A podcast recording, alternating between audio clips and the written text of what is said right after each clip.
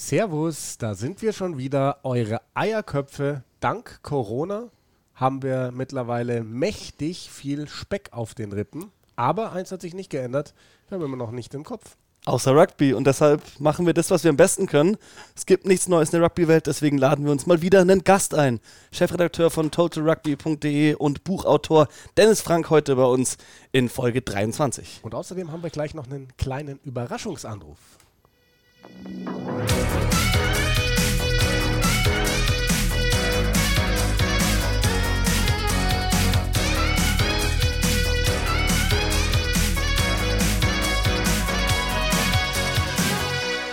Also Simon, ich bin ja wirklich mega beeindruckt. Also wir sind beide auf dem besten Wege dahin, wirklich Props zu werden. Da müssen wir wirklich über eine Namensänderung nachdenken zu Propcast hin, denn Corona kostet viele Kilos und zwar, dass die oben drauf kommen. Gestern waren wir Sport machen, so richtig eklig mit Bergsprints und sowas. Ich weiß auch nicht, wer auf die Idee gekommen ist. Und ich weiß auch nicht, wie du auf diese verrückte Idee gekommen bist, heute auch noch zu mir zu joggen. Du sitzt völlig verschwitzt hier neben mir. Freudig, gell? Ja. Ähm, ich kann es dir verraten, es geht bergab von mir zu dir. Ich muss wirklich nur den Berg runterlaufen, das geht schnell. Für den Rückweg muss ich dann wahrscheinlich den Bus nehmen. Ja, das glaube ich auch. Hoch geht es nicht so leicht.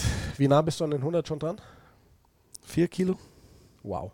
Und das bei deiner Größe als Hintermannschaftsspieler. Ähm, ihr erinnert euch vielleicht, wir hatten vor einigen Folgen Erik Marx bei uns zu Besuch.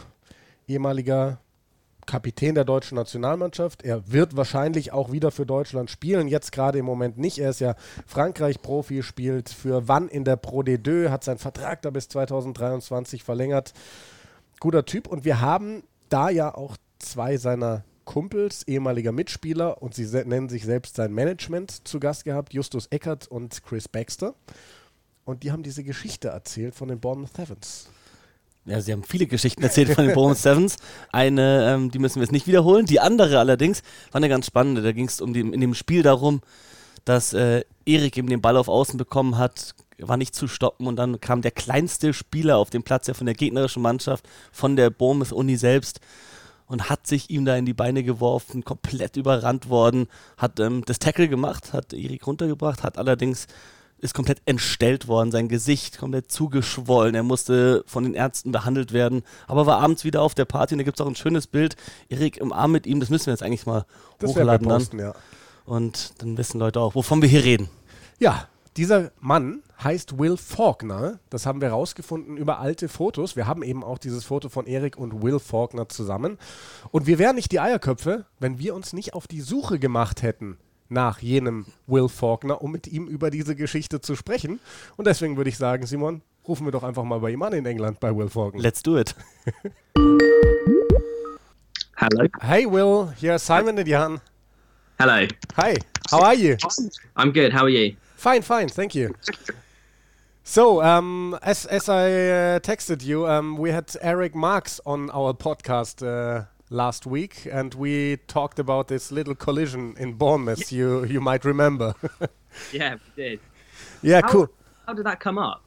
Um, we don't really. We, we had. Uh, yeah, we yeah. were asking them about well, third half questions, basically, just uh, drinking stories, and they were talking about Bournemouth, and that's one of the stories that stuck out for them. Oh, okay. yeah, and uh, we want to give you the opportunity to tell your story, maybe.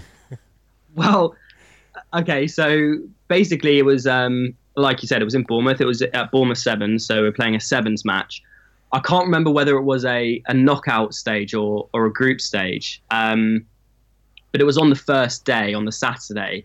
And I think what, from what I remember, I came on the pitch um, and I remember the ball being kicked off for the second half um, we were kicking off to them, and that's that's literally all I remember. and then the next thing I know, I was literally on the floor, and people were surrounding me, and I just been absolutely cleaned out. Um, but obviously, I, I, talked to people after. Apparently, um, Eric had got the ball, and I was the last man um, before the try line, and I went to tackle him and he kneed me straight in my face. and apparently, I got him down and I stopped the try, everyone on the touchline was obviously supporting Bournemouth, um, and the the touchline went mad, and then they realised that I was staying down on the floor, and then I think that's when the ref got involved and stopped the game, and that's when I remember. That's that's a that's a hard but also a bit funny story. Have you uh, still have contact to Eric, and uh, do you know how his career um, went on? No, I, now? I haven't spoken to him since, but obviously I know that he's he's now a German international, which is crazy. Yeah, he's he was captain of the German national team, and he is playing in the Pro D2 in the second division in, in France. He's a professional player right now. That's absolutely mad. I, I remember because obviously Bournemouth Sevens is you have the rugby and stuff in the day, and then at the night time it's the festival part, the drinking part. Um, I remember one of his teammates coming up to me actually off or in the festival bit and said, "Oh, like, oh, you you got knocked out by by one of my teammates, Mark, um, and he he's going to be a German international, and can we get a picture?" So that that's obviously the picture that you've seen. Uh, Yeah, my question would be, Will, um, you were knocked out and taken to hospital. Is that correct? I wasn't taken to hospital. I went to the well, I, mean, I went to like the emergency place, emergency medical bit in the festival, um, and they said obviously, yeah, please, like, don't drink tonight, go home, get some rest. But I mean, that that never happened. When in Bournemouth. Sorry, When in Bournemouth. exactly. Well, I mean, I, I went to university in Bournemouth, so it was kind of like our home home ground. So there's no way I was going home and not drinking that night. So you don't remember much about the game, fair enough. Uh, do you remember what much about the night out? Did you hang out with any other Cruisers guys? So the team that Eric played for. Yeah, so well, we went. Um, like I said, someone came over to me and we we basically that he bought me a drink, um, and then we we got that picture and stayed around for about five ten minutes just chatting like how how they've gotten on during the day, um, in terms of rugby and and obviously they've come from Germany, which is crazy. Um, but it was, oh, it's such a good times, uh, Bournemouth Sevens. It's just a shame that it's been postponed this year because of all all of the COVID nineteen stuff. So the um the festival bit afterwards. The, did they have a helmet with them? I I really couldn't remember. Well, they're, they're, si- they're telling us about a helmet where they had a massive black dildo stuck on it, and they played this game where they threw hoops at it. But that might, might That have been like another night. fun. That really does sound fun. No, I, I, I can't remember a black helmet, but that does sound good. what about you? Are you still playing rugby these days?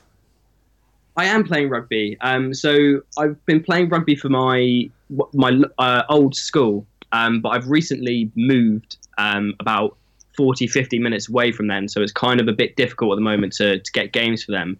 So I'm kind of waiting for the new season to start um, before I kind of make any more decisions on whether I continue for that team or find a new team. Cool. As a last question, do you have uh, any message to Eric Marx? um, I do. Um, you son of a bitch for knocking me out.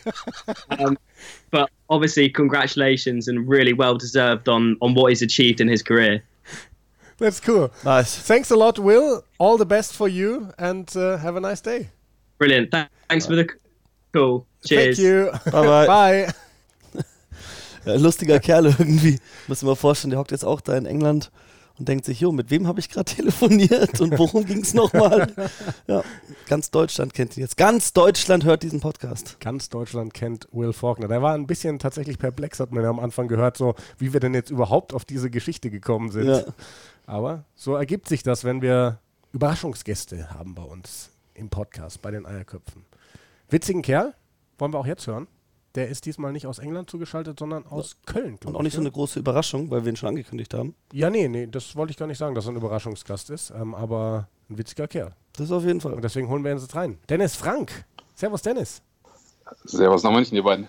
Ja, wer ist Dennis Frank, wird sich der ein oder andere fragen. Der ein oder andere wird es vielleicht auch wissen. Dennis Frank ist Chefredakteur von totalrugby.de, ist Buchautor, hat das Buch geschrieben 111 Gründe Rugby zu lieben, ist erschienen im Schwarzkopf und Schwarzkopf Verlag. Und ich habe dieses Exemplar gerade bei mir in der Hand hier, Dennis. Und da müssen wir jetzt mal ganz kurz fragen. Du hast mir nämlich, du hast mir das geschickt, Dennis. und hast mir tatsächlich auch was in das Büchlein reingeschrieben. Ser Servus Delle hast du geschrieben, das ist mein Spitzname. Für Stustadt 3 bist du fast so gut. So oder so immer wieder gerne auf ein Augustiner. Hoffentlich diesen Sommer wieder. Dennis, hast du denn einen Augustiner zur Hand, Dennis? Ähm, ich habe tatsächlich äh, eins im Kühlschrank, aber da wir das ja leider etwas früh aufnehmen, kann ich das mit meinem Gewissen noch nicht ganz vereinbaren, das jetzt schon aufzumachen. Es sind doch Corona-Ferien. ja, das, den Eindruck gewinnt man, äh, wenn man so draußen unterwegs ist manchmal, aber gut. Na gut, ich würde sagen, wir quatschen erstmal ein bisschen und dann holen wir vielleicht doch das Bierchen aus dem Kühlschrank. Schauen wir mal, wie es läuft. Ähm, Klingt gut. Womit wollen wir anfangen, Simon? Du hast dir eben so viele Gedanken gemacht, aber ich glaube, du hast die Gedanken gar nicht zu Ende gebracht, ne? Ähm, ja, ich meine, wieso geben wir nicht Dennis die Chance, einfach selber mal seinen Werdegang anschaulich zu machen? Dennis, Delle hat gerade gesagt, du bist Chefredakteur von Total Rugby. Das ist das größte Rugby-Medium Deutschlands. Wie kam es dazu? Wie bist du zu den Sportmedien gekommen und im Endeffekt bei Total Rugby gelandet? Puh, ähm, wie weit soll ich ausholen? Das musst du selber wissen. Also ich, ich bin, ich komme tatsächlich nicht unbedingt aus der Rugby-verrücktesten Ecke. Ich bin im, im, im Ruhrpott groß geworden und ähm, ich habe mir das weil ich ja wusste, dass ich mit euch sprechen würde, mir das alles immer durch den Kopf gehen lassen, wie das, wie das so alles seinen Verlauf genommen hat. Das ist schon sehr, sehr komisch, weil ich bin nach dem Abi mit ähm, gerade mal 19 bin ich, ähm, wie so viele andere auch, nach Australien damals und hatte eigentlich wenig bis null mit Rugby im Hut und bin dann damals äh, zu einem, zu einem Wallabies-Spiel mitgenommen worden, äh, was ich damals richtig, richtig gut fand. Habe in, in Australien schon, schon Touch gespielt und so weiter und dann habe ich halt, als ich wieder zurück war in Deutschland war, studiert habe, dann äh, jahrelang in Münster gespielt und ähm, auf die Idee zu kommen, auch darüber zu schreiben, das hat sich dann mit der Zeit erst entwickelt. Ähm, mal ein paar, paar, Meldungen damals für die, für die Lokalzeitung, was, was halt, glaube ich, in jedem Verein in Deutschland so vor sich geht. Und dann habe ich, äh, das war 2014, glaube ich, da war tatsächlich auf Total Rugby, noch bevor ich für Total Rugby geschrieben habe, äh, war, war, eine, war, eine, war eine mehr oder weniger eine Stellenausschreibung für, für, für, für einen Betreuerjob mit, dem, mit der Siebener Nazio, also heute als Wolfpack bekannt. Und da bin ich tatsächlich ein halbes Jahr mit den Jungs ähm, äh, ehrenamtlich immer wieder auf Turniere gefahren und war da sozusagen Mädchen für alles. Und äh, da ging es damals nach, nach Las Vegas, nach Melrose, äh, wo das allererste Siebener-Turnier 1800 88 oder so gespielt wurde. Und, und ähm, ich hatte damals immer nur ähm, in, in, in Münster gespielt und dann, dann später halt auch in Köln. Und da habe ich halt auch so ein bisschen mehr diese, diese, die Heidelberger Szene kennengelernt und habe damals angefangen, äh, nebenbei für, für TR zu schreiben, ähm, über, über Las Vegas Sevens und solche Geschichten. Und das wurde dann immer mehr. Und äh, 2016 hat mich dann der, der Manuel Wilhelm, der die Seite ja gegründet hat, schon, schon weit vor meiner Zeit, dann gefragt, ob ich es übernehmen möchte. Und das habe ich seitdem gemacht und, und äh, das begleitet mich dann halt seitdem. Und, und andersherum, ich begleite dann halt auch äh, so, so die Nationalmannschaften, Frauen, Siebener, Herren Siebener, 15er. Ja, das ist so relativ kurz. Und selber spielen ist bei dir ja auch noch angesagt, ne? Tatsächlich. Ich habe ähm, ich habe halt relativ spät erst angefangen. Ich habe nach dieser Australien, also in Australien damals schon, hat mich dann mal so ein, so, so, so ein, so ein Australier zum, zum Touch mitgenommen. Aber ich habe dann erst in, in, Münster angefangen und äh, wurde erstmal so wie jeder damals in der Regionalliga auf, auf, auf, äh, auf Außen gestellt, mangels Passfähigkeiten und Spielverständnis. Aber das hat sich dann schon noch ein bisschen weiterentwickelt und ich bin dann, habe dann ein paar Jahre für Köln in der Bundesliga gespielt und dann sind wir halt abgestiegen und mittlerweile spiele ich immer noch für Köln, aber in der zweiten Bundesliga West. In der dritten Sturmreihe, weitestgehend. So, sehr sympathische Position.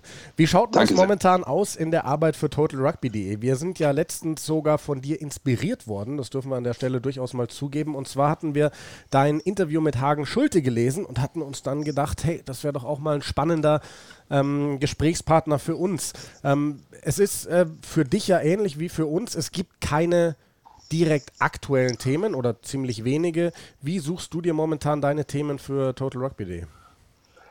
Ähm, ja, es ist eine, eine, ganz, ganz komische Zeit. Also natürlich, glaube ich, für jeden, ähm, der mit Rugby oder auch allgemein in Deutschland. Ja, äh, so ist es eine, eine, gute Mischung aus, aus Hiobsbotschaften, was gerade wieder ausgefallen ist. Ich meine, gestern kam die Meldung durch, dass äh, Rugby Europe ähm, die Hälfte der Wettbewerbe absagt und die andere Hälfte der Wettbewerbe halt erstmal einstellt. Ähm, sowas muss ja quasi vermeldet werden. Aber dann, glaube ich, gibt es ja zum Glück im deutschen Rugby-Umfeld und nicht nur im deutschen halt auch wirklich sehr, sehr viele wirklich interessante Gesprächspartner. Die ist, ähm, Hagen Schulte ist mir, ist mir dann eingefallen, als ich dann halt die Absage gesehen habe, der, der MLR. Ich hatte vorher schon mal mit ihm geschrieben, dass das, weil die MLR hat ja diese Saison ähm, sah ja noch vielversprechender aus. Das war jetzt, glaube ich, die, die, die dritte. Und dann kamen halt solche Leute wie, wie Marm Nono und Mathieu Bastero und Ben Foden und sowas. Also in, in den USA tut sich ja rugbymäßig einiges, obwohl jetzt gerade der Verbandpleite gegangen ist. Und dann bin ich halt auf ihn gekommen. Ähm, dann hatte ich die Tage ich mit Bernd Gabay gesprochen, der, äh, glaube ich, so der profilierteste deutsche Schiedsrichter war, der es bis zum äh, 7er WM-Finale in Hongkong als Schiedsrichter gebracht hat. Sagen wir so, ich, es gibt immer noch in der Szene genug interessante Gesprächspartner. Und ähm, abgesehen davon halt das vermelden, was man vermelden muss. Gestern hat der, gestern hat der DRV den, den Leistungssportreferenten Posten neu besetzt. Mit Danger. Dann Daniel Boot, Ja. aka, aka Danger, ja, den kennt ihr aus München natürlich. Ähm, ja, es, es gibt immer noch genug, worüber man reden kann, sagen wir es so. Es ist anders als, als vorher. Vorher waren es mehr Spiele. Bundesliga, ähm, Nationalmannschaft. Ich meine, jetzt letztes Wochenende wären die Hongkong Sevens gewesen. Da hatte ich das Glück, zweimal dabei gewesen zu sein. Das wäre dieses Jahr auch, hätte auch dieses Jahr wieder angestanden. Und ich meine, ich hätte es dem, unseren Jungs, dem Wolfpack, echt nicht nur gegönnt, sondern auch zugetraut. Aber ja, das steht jetzt alles erstmal hinten an. So, das kann ja in manchen Monaten, wie jetzt zum Beispiel Februar und März, richtig voll werden, wenn dann Deutschland spielt, wenn Sevens dabei, Six Nations, alles drunter und drüber geht in der Rugby-Welt. Bist du da komplett allein im Total Rugby-Team oder hast du andere Leute, die dir helfen, Gastautoren, Experten, vielleicht einen On-Field-Reporter, der mal zum Deutschlandspiel fährt oder sowas? Ähm, komplett alleine bin ich nicht. Es gibt äh, so ein paar Leute, die, die äh, immer noch, immer noch äh, helfen, weil es ist ja im Endeffekt auch eine offene Plattform. Von der Sache her kann auch wirklich jeder einen Artikel hochladen. Der, der wird mir und der wird anderen dann angezeigt und dann gehe ich halt drüber, ob es irgendwie plausibel ist. Also selbst wenn ihr für eure, ich sag mal, Siebener Turniere oder so Werbung machen wollt, wenn ihr das einigermaßen schön darstellt und so weiter, könnt ihr das gerne auf Total Rugby hochladen. Sind, sind wir immer für da zu haben für die ganze deutsche Community ähm, sagen wir so, die, die TR-Artikel selbst kommen halt entweder weitestgehend von mir oder auch von so Leuten wie äh, Christian Düncher, der ist ehemaliger DRV-Sprecher und ist Sportjournalist in äh, Offenbach. Ja, an, den, an den wollen wir kurzes Dankeschön loswerden, weil er uns immer wieder zitiert äh, in Offenbach in der Zeitung. Ähm, da nutzt er Zitate aus unserem Podcast und schreibt auch immer brav dazu, sagte XY bei Die Eierköpfe. Sehr schöne Genau. Ja. Genau, genau. Ja, der, der macht, äh, der ist, ist natürlich erst in erster Linie auf, auf die ganze Rhein- Rhein- Rhein-Main-Region fokussiert, aber ja, und dann gibt es natürlich äh, einige Fotografen, die, die, äh, die großartig sind und uns die Bilder zur Verfügung stellen. Also ich meine, Jürgen Kessler kennen wahrscheinlich relativ viele, Jan Perlich, den kennt ihr ganz gut. Ähm, die die nehmen es auch auf sich. Im Fall von Jürgen und, und Jan, die fahren bis nach, bis nach Hongkong, um, um die Bilder zu schießen. Ähm, Girol Seufert Chang in, ähm, in Frankfurt, das hilft natürlich immens. Und äh, bundesweit gibt es ein paar Leute, die, die, die, die mitarbeiten und das ist, wär, wäre sonst auch nicht möglich. Jo, ähm, soweit erstmal zu totalrugby.de. Wollen wir mal über dein Buch sprechen? Wie gesagt, 111 Gründe, Rugby zu lieben. Eine Liebeserklärung an die großartigste Sportart der Welt ist der Untertitel von diesem Buch. Ähm, wie ist es dazu gekommen, dass du das Ding geschrieben hast? Ähm, ehrlich gesagt, ich hatte jetzt vor anderthalb Jahren, obwohl ich halt auch nicht nur für Total Rugby, sondern auch äh, für noch ein paar andere Publikationen geschrieben habe, wäre mir jetzt nicht unbedingt als allererstes in den Kopf gekommen, ein Buch zu schreiben. Aber ich wurde tatsächlich äh, vom Verlag gefragt, ob ich da Lust drauf hätte. Und das, äh, diese, diese 111 Gründe-Geschichte ist mehr oder weniger eine Serie, ähm, die es auch über, ich meine, hinten im Buch ist es drin, über einige Sachen gibt, Handball, Eishockey und sowas. Und ähm, der, der Verlag hat, hat, damit, ähm, hat damit scheinbar Erfolg gehabt. Und dann kamen sie auf die Idee, ähm, wer hat in Deutschland so viel Zeit und kann ein, zwei Zeilen sinnvoll über Rugby schreiben? Und dann sind sie wohl auf mich gekommen, haben mich gefragt und dann war das relativ schnell geritzt. Und ähm, ich habe so ziemlich genau vor letzten Mai, also vor einem knappen Jahr, habe ich ungefähr angefangen zu schreiben. Und ähm, ja, ich, ich habe einfach, ich habe die letzten Jahre wirklich so wie ihr nicht viel anderes als Rugby im Kopf gehabt und habe äh, dementsprechend äh, so nach, nach, nach ein paar tollen Geschichten gefischt und, und ich meine, ich habe ein paar Bücher drüber gelesen und so. Sagen wir so, ich, es gab genug, was man aufschreiben konnte und es sind dann auch immerhin wie viel, 250, 60 Seiten geworden, also ein bisschen was zu lesen gibt es schon. Es gibt auch so viele Geschichten, die einfach im, im, im Deutschen noch nicht erzählt wurden. Ähm, es gibt im, im Englischen halt keine Ahnung, wie viele hundert Bücher über Rugby. Im, im Deutschen gibt es vielleicht 10, 15. Von daher habe ich, glaube ich, einen kleinen Beitrag dazu beigetragen, dass da so ein bisschen, ein bisschen die, die Rugby-Folklore auch in Deutschland ein bisschen mehr ankommt. Ja, es, äh, du scheinst es auch relativ schnell geschrieben zu haben, wenn du sagst, du hast vor einem Jahr angefangen, weil es ist ja 2019 tatsächlich auch noch veröffentlicht worden. 111 ja. Gründe sind relativ viele. Ähm, was sind denn so, sagen wir mal so grob, deine fünf Lieblingsgründe, wenn du die mal zusammenfassen würdest? Puh. Ähm, Nicht in der bestimmten Reihenfolge. Es muss kein Top ja. 1 sein, sondern einfach mal ein paar besondere Geschichten. Ja, ja jetzt habe ich. Schwierig. ähm, also ich meine, das ist ja aufgeteilt in. Ähm, in, in also in, in, in, Themen, die in Deutschland ähm, rugbymäßig wichtig sind, ähm, legendäre Rugby-Spieler und so, so Geschichten neben dem Platz. Also ich meine, ich habe ähm, so ein paar Sachen mich schon immer fasziniert. Zum Beispiel, wie, wieso, ähm, wieso ist in Frankreich im Süden Rugby dermaßen groß? Und da habe ich, ähm, hab ich, hab ich angefangen, ein Buch zu lesen, äh, Rugby de Cloche, also irgendwie äh, äh, Rugby am Glockenturm und die Idee dahinter ist, in jedes französische Dorf, was eine Kirche hat, hat auch mindestens einen Rugbyplatz. Und da ging es so ein bisschen um die, um die, um die Rugby-Kultur, die sich damals wohl über den Hafen von Bordeaux im Süden von Frankreich aus, äh, ausgebreitet hat und, und wie nah das an der Religion kommt in Südfrankreich. Das fand ich zum Beispiel immer, immer spannend und so konnte ich halt auch ein bisschen selbst, selbst äh, nachvollziehen, warum Rugby halt in einigen Ecken sehr, sehr groß ist und in anderen nicht. Ähm, ich gucke gerade selber, ich habe das Buch nämlich dazu, zufällig meine, wir, wir, können dir, wir können dir helfen genau, und unsere Lieblingsgründe genau, nennen. Ich, ich kann gerne mal ein bisschen befeuern und zwar mein Lieblingsgrund ist eigentlich der 50. Also so ziemlich in der Mitte des Buches, ähm, der da heißt, weil Clemens von Krumko, der auch schon zu Gast war bei uns im Podcast, mit Torwarthandschuhen zum Rugby-Training erschien. Die Geschichte ist die, der hat ja, der Clemi viel im Ausland gespielt, in Italien war er in Frankreich und in Frankreich ist er scheinbar, weil da gab es große Vorurteile gegenüber Ausland ausländischen Profis und dann gerade einem Deutschen. Dann ist er zu seinem allerersten Training mit Fußball-Torwart-Handschuhen gekommen und hat gefragt, so steht es in deinem Buch, warum das Gebälk des Fußballtores denn so unförmig sei und hatte damit die Lache auf seiner Seite. Ähm, Finde ich eine sau, sau geile Geschichte. Absolut. Also ich, ich kann, kann auch sonst den, den, den Background dazu erzählen. Also Klimi war ja, äh, war ja so, so, so nett. Ähm, ich meine, der ist ja, wenn man zusammenrechnet, 715er ist keiner öfter für Deutschland aufgelaufen. Der ist, hat im Europacup gespielt gegen die Exeter Chiefs und äh, gegen, gegen Perpignan, gegen Bordeaux und solche Sachen. Also der ist wirklich eine deutsche Rugby-Legende. Ähm, er war so nett und hat das, das Vorwort zu meinem Buch geschrieben. Und dann haben wir uns äh, tatsächlich während der Olympia-Quali, ähm, das war letzten Juli, glaube ich, in, äh, das war ja in Colomiers bei Toulouse. Und da, da war ich ja auch, um für, für TR zu berichten. Und der Clemi hat sich da einfach so ein großartiger Typ wie er ist, hat er sich locker zwei Stunden, drei Stunden mit, mit mir zusammengesetzt und wir haben einfach über seine Karriere geredet, über, über das, was Rugby für ihn ausmacht und so weiter. Wir haben einfach das Tonband laufen lassen und das war am Vorabend der Olympia-Quali, die ja auch unglaublich wichtig war. Und Clemi hat sich trotzdem die Zeit genommen und, und da kamen so viele geile Geschichten bei rum und, und das, das mit den Torwart-Handschuhen ist definitiv eine. Was gibt es noch für geile Geschichten? Äh, über, über Clemi? Ja. Äh, ja, äh, bei Clemi selbst, ähm, ja, ich meine, wie, wie er damals mit, mit Snacko Vidica, äh, der da auch gleichzeitig beim Training aufgetaucht ist und damals schon etwas stämmiger war, so wie, also Clemi hat es, glaube ich, noch ein bisschen anders formuliert, aber wie, wie, wie die dann einfach, ähm, wie die dann einfach über die Jahre immer wieder zusammengespielt haben, dann ist, ist Snacko auch mit nach, nach Frankreich, dann haben sie für die, für die, äh, für die Schwarzen Adler, für die 15er Nation haben sie dann immer wieder zusammengespielt. Also was, was für, was für, was, wie, wie der Rugby-Sport einfach einen zusammenbringt. Ähm, Clemi hat ja zum Beispiel auch mal bei diesem ähm, Culture Storico, diese, diese, ja. dieser Rugby-Box ähm, ja.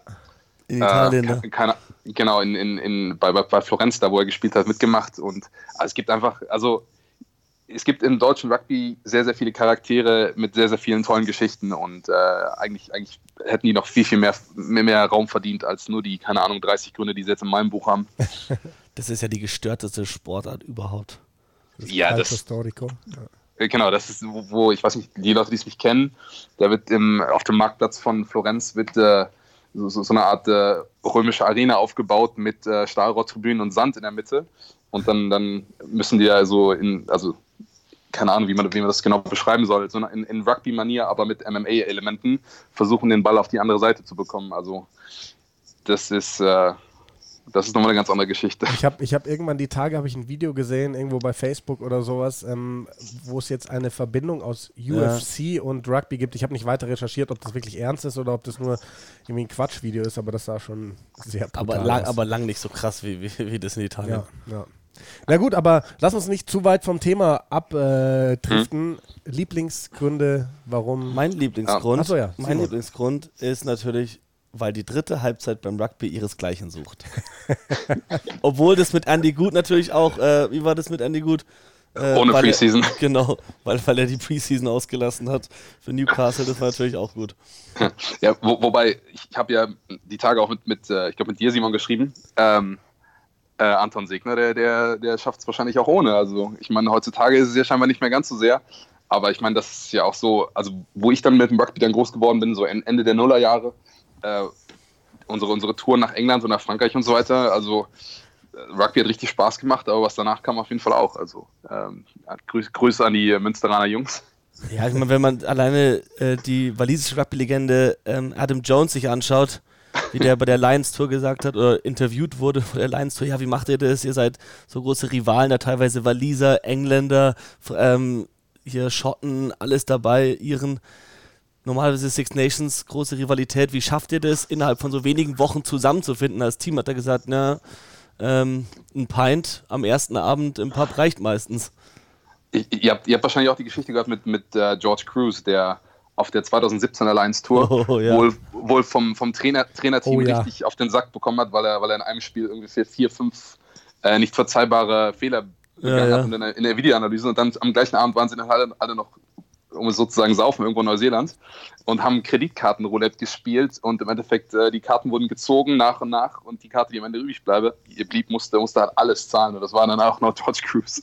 Ja, mit, mit, mit äh, da, da gab es doch noch dieses Detail, wenn, also wenn deine Kreditkarte gezogen wurde vom Kellner, dann warst du ja so. quasi raus und du durftest dich aber nicht freuen, weil wenn du dich gefreut hast, dann wurde deine Karte wieder zurückgesteckt in den Stapel. Eine sensationelle Geschichte auf jeden Fall. Aber das hat mich damals auch erinnert. Ich, ich, ich war ja da die, die, ähm, das, das halbe Jahr mit den, mit den Siebener Jungs unterwegs und ähm, damals gab es, äh, was war denn der Ausstatter eigentlich? Ähm, ach genau, B, äh, ähm, BLK war der Ausstatter. Und da hatten alle im Endeffekt die gleiche Reisetasche und jeder hatte so ein, so ein kleines, ich meine, die Jungs machen das garantiert heute noch, so ein kleines Accessoire an der Tasche hängen. Und dann am Flughafen, als sie dann zurückkamen von irgendwelchen Turnieren, ähm, hat dann jeder halt, sagen wir mal, 5 Euro in den Pott geworfen. Und die Tasche, die zuletzt äh, auf dem Gepäckband war, hat sozusagen das, das, äh, den ganzen Pott bekommen. Und das war, das waren schon lustige Szenen dann irgendwie am Frankfurter Flughafen, wenn die, wenn die, wenn die ganzen äh, das, der ganze Kader plus, plus, äh, plus, plus Betreuer und so weiter, bestimmt locker 20 Mann. Und die stehen halt alle äh, wie gespannt vor, den, äh, vor der Gepäckausgabe und dann kommt ein Koffer nach dem anderen und die letzten drei stehen dann da und, oh meine Güte, das geht 100 Euro so ungefähr. also, ja. Aber so, so kann man sich die Zeit, ähm, wenn man auf Koffer wartet, ein bisschen versüßen, auf jeden Fall. Ziemlich Definitiv. Geil. Und bei 20 Leuten ist es immer ein Koffer dabei, der ungefähr als allerletzter kommt. Also.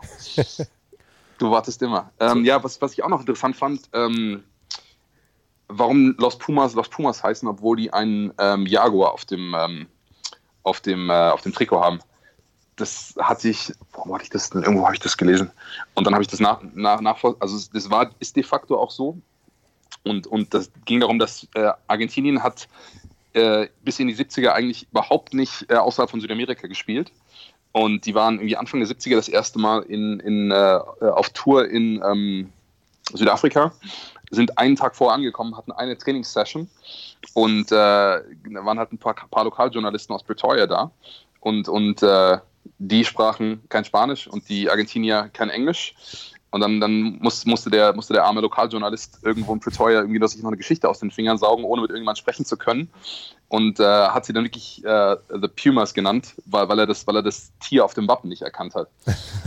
äh, und so heißen Los Pumas bis heute Los Pumas, obwohl ein Jaguar auf dem Wappen ist. Und, und von, von der Sorte gibt es dann halt echt noch äh, einige, einige Geschichten, die ziemlich spannend sind.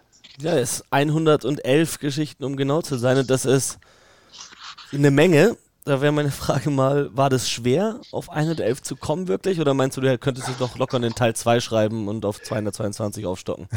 ähm, am Anfang habe ich, hab ich, hab ich mich das auch gefragt, aber tatsächlich beim, beim Nachforschen von verschiedenen Themen kam mir dann immer, immer neu in, in den Kopf und da hatte ich dann irgendwann so einen Schmierzettel, wo ich, wo ich mir dann nebenbei, während ich das geschrieben habe, fiel mir dann so ein, ach okay, da kannst du ja auch noch was drüber schreiben, so ungefähr. Also es kam mit der Zeit, also der, die ersten 30 kamen relativ schnell, aber dann, und dann hat sich, haben sich auch noch Sachen entwickelt. Ich habe, ähm, im Endeffekt ist das Buch erst dann am ersten Advent rausgekommen, weil ich, weil ich selbst noch äh, dreieinhalb Wochen bei der WM in Japan war. Und dann habe ich halt noch Sachen äh, von der WM in Japan mit reingebracht und, und äh, dann habe ich zum Beispiel über, über Robert Moore äh, recherchiert, wie, wie, wie, er damals halt in, in, in La Rochelle es halt bis in die Top 14 geschafft hat. Und dann habe ich dann auch über so, so, so wichtige, also deutsche Legenden vor, vor, meiner Zeit, also zum Beispiel von Sascha Fischer wusste ich vorher nicht besonders viel, aber der hat es als Deutscher auch in die Top 14 geschafft und äh, irgendwie als 2 Meter 4 oder 2 Meter 6 Mann oder so. Also ähm, so ungefähr wie Ache Sneimann bei den Springboks heute und auch Hannover 78 Mann, der dann, der dann auch zusammen mit Schabal bei, meine Güte, ähm, den Club gibt es heute nicht mehr in der Top 14, aber die haben zusammen äh, mit, mit Sebastian Schabal gespielt. Also ähm, ja, und tatsächlich den allerersten, den ich geschrieben habe, weil die, die vom Verlag haben mich halt gefragt, ob ich mir das vorstellen kann. Habe ich gesagt, ja. Und dann meinten sie so, ja, könntest du mal so ein bisschen so probemäßig, so, ob wir uns das vorstellen können, ob das denn auch, ähm, ob das denn auch ankommen würde. Ähm, der allererste, den ich geschrieben habe, weil, äh, war der, ähm, weil Wayne Buck Shelford in der Schlacht von Nantes zur Legende wurde. Äh, für diejenigen, die die Geschichte noch nicht kennen, äh, Buck Shelford war äh, ein, ein Orbex-Kapitän und nicht nur einer, sondern ein richtig, richtig legendärer. Und der hat ähm, in, den, in den 80ern ähm, hat er den Hacker mehr oder weniger wieder eingeführt bei den, bei den All die ihn jahrelang mehr oder weniger vernachlässigt hatten. Also er war selber äh, halb Maori und hat in einer ähm, in einem Spiel in, in Nantes in Frankreich gegen die Franzosen, wo, wo bis heute noch Gerüchte gibt, dass die Franzosen damals Aufputschmittel genommen haben und unter Drogen standen, mehr oder weniger, weil sie, weil sie die Woche davor ziemlich vermöbelt wurden von den All äh, hat er nach fünf Minuten äh, in einem Ruck, wo damals die Stollen noch deutlich mehr geflogen sind ah, als ich heute. Ich weiß, was kommt, ich kenne die Geschichte. ja, unangenehm, wenn man als Mann das hört äh, oder, oder liest. Mhm. Ähm, in, in, in, einem Ruck war halt unten am Boden und die sind halt komplett über ihn drüber getrampelt und ein Stollen landete da, wo man es halt genau nicht haben möchte. Und der, der Mann hat einen, einen, einen Hodenriss erlitten. Ah. Ja, an, Anfang des Spiels. Also ich will mir gar nicht vorstellen, wie schmerzhaft das ist. Der wurde am Spielfeldrand genäht, hat das Spiel weitergespielt hat im Spielverlauf noch einen Zahn verloren und wurde zehn Minuten Verschluss dann wegen der zweiten Gehirnerschütterung oder so ausgewechselt. Der Mann war der Krieger schlechthin. Und wenn man, wenn man den, nur den Namen mal eingibt bei Google Images, Wayne Buck Shelford, wenn man den, dann kann man sich schon vorstellen, warum der so ein Typ ist. Also wie, wie, wie besessen, wie beseelt. Und der hat danach noch ähm, bis 1995 Orbex gespielt, hat danach kein einziges Spiel mehr verloren, und hat genau da aufgehört, als Rugby professionell wurde. Das heißt, der Mann hat nicht einen Cent für, für, fürs Rugby-Spielen verdient, hat aber alles gegeben. Also das imponiert einem so, das ist äh, unglaublich. Das war deine erste Geschichte, die du geschrieben hast? Genau, das habe ich halt, die habe ich halt ausgeschrieben, äh, um, um so als, als Probegrund an den, an, den, an den Verlag zu schreiben. Und dann haben die es gelesen und äh, so von wegen, ja, ein bisschen, bisschen übertrieben, aber meine Güte, das liest sich hier echt gut. Ja, machen wir, machen wir. Und dann habe ich halt eine Woche später unterschrieben und halt richtig angefangen. Sehr cool. Was war dein letzter Grund, den du geschrieben hast? Mm. Boah, ich habe ja den Bonusgrund geschrieben über, äh, über, über den südafrikanischen WM-Gewinn. Also das war tatsächlich der, also ist der 112. Da hat sich tatsächlich ein Kollege von mir beschwert, ähm, dass, dass es doch Etikettenschwinde sei, wenn vorne 111 draufsteht und dann 112 drin sind. Und dann, naja, lassen wir das mal. Der, äh, derjenige weiß, wer das angesprochen wird. ähm, ich, wenn ich ehrlich bin, ich, ich weiß es nicht. Ich habe die, ähm, ich, ich wollte diese Uruguay-Geschichte, äh, diese Uruguay-Geschichte von dem, von dem uruguayischen Team, was ähm, in den Anden abgestürzt ist, was auch echt eindrucksvoll ist. Ähm, bevor ich die jetzt erzähle, sagen wir nochmal fünf Minuten von der Uhr. ähm, aber die, die, die, wollte ich ans, die wollte ich ans Ende setzen, weil die, weil die halt mich selbst auch mit am meisten mitgenommen und beeindruckt hat. Ähm, die habe ich nicht zuletzt geschrieben, die ist aber der letzte, der 111. reguläre Grund. Aber puh, ich habe das auch dann noch dreimal hin und her, die, die, die, ähm, die Reihenfolge geändert und so weiter. Ich kann es ehrlich gesagt nicht, nicht, nicht, äh, nicht sagen. Ähm, vorne auf dem Titel ist jetzt Robert Hase, deutscher Siebener Nationalspieler. Wie kam es ja. dazu? Hast du eine Wette verloren?